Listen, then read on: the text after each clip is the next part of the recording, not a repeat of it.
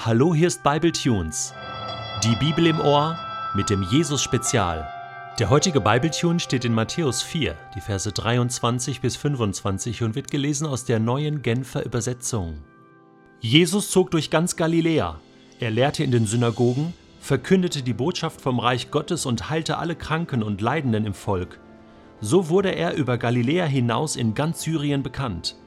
Man brachte alle Leidenden zu ihm, Menschen, die von den verschiedensten Krankheiten und Beschwerden geplagt waren, auch Besessene, Epileptiker und Gelähmte, und er machte sie gesund. Große Menschenmengen folgten ihm aus Galiläa und dem Zehn-Städte-Gebiet, aus Jerusalem und Judäa und aus der Gegend jenseits des Jordans. Nachdem wir uns nun in den ersten Episoden des Jesus-Spezials Gedanken darüber gemacht haben, wer Jesus war, was seine Identität war, kommen wir nun zu einem neuen Thema, nämlich was war eigentlich seine Botschaft? Wofür hat er gelebt? Und wir lesen das in dem heutigen Text, dass er unterwegs war und gepredigt hat in Galiläa und man fragt sich, wen hat das damals eigentlich interessiert? Und wen interessiert das heute? Vor 2000 Jahren ist das passiert. Irgend so ein Wanderprediger im, äh, in Galiläa ist er mit seinen Sandalen durchgelaufen und ein paar Leute haben ihm zugehört. Wen interessiert das? Das interessiert die meisten Menschen genauso wenig wie, dass in China ein Sack Reis umfällt. Aber wenn wir genau hinschauen und genau hinhören, dann entdecken wir, dass das eine einmalige Botschaft war.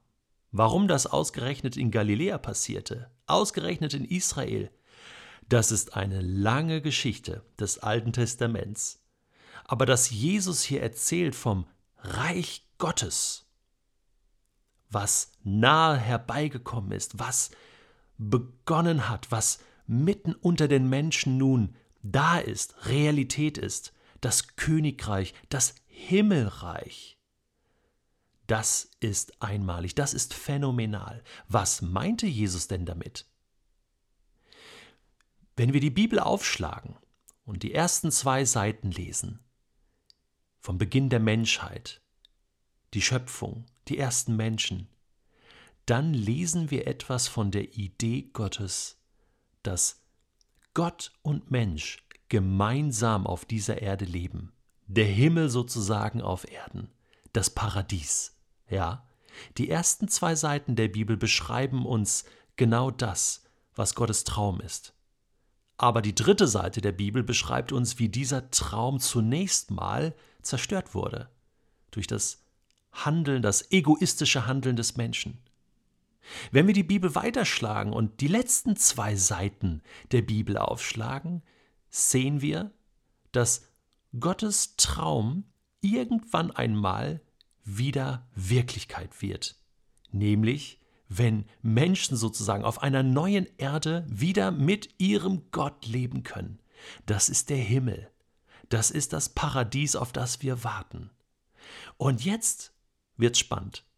Denn wenn wir die Bibel in der Mitte aufschlagen, kommen wir genau zu den Evangelien, wo Jesus sozusagen geschickt vom Himmel, geboren vom Heiligen Geist, in einem Menschen, auf diese Erde kommt als Sohn Gottes und uns verkündet, dieses Paradies, dieses Himmelreich, dieses Reich Gottes, was mehr ist als nur ein Ort, es ist, es ist ein neues Leben mit Gott dem König.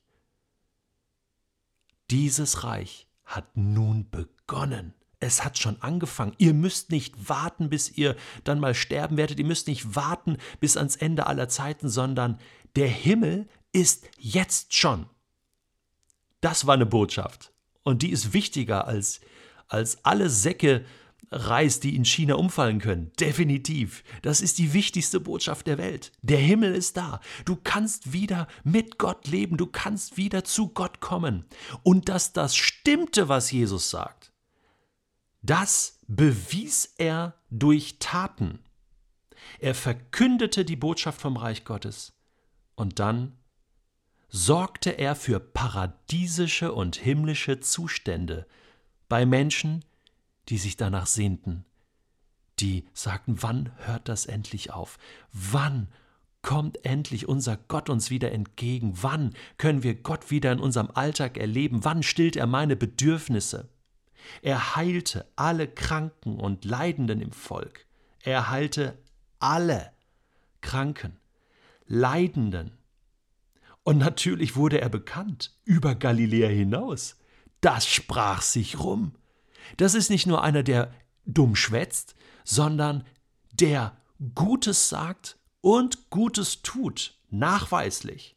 Und dann kommen immer mehr Menschen. Man brachte alle Leidenden zu ihm. Da ist jemand, der von Gott kommt, der Krankheiten, Beschwerden beseitigen kann und noch viel mehr der wieder einen Sinn im Leben geben kann, der eine Tür aufgestoßen hat zum Himmelreich. Das war real und die Menschen haben das gespürt, sonst wären die doch da nicht hingegangen in die Wüste oder schon zu Johannes dann an den Jordan und hätten sich taufen lassen. Die spürten, etwas Großes geschieht hier. Besessene, Epileptiker, Gelähmte, die ja kaum laufen können, die wurden dahin getragen, die haben sich irgendwie dahin geschleppt, ohne technische Hilfsmittel, die wir heute haben, so mit Rollstuhl und so weiter. Ist doch Wahnsinn.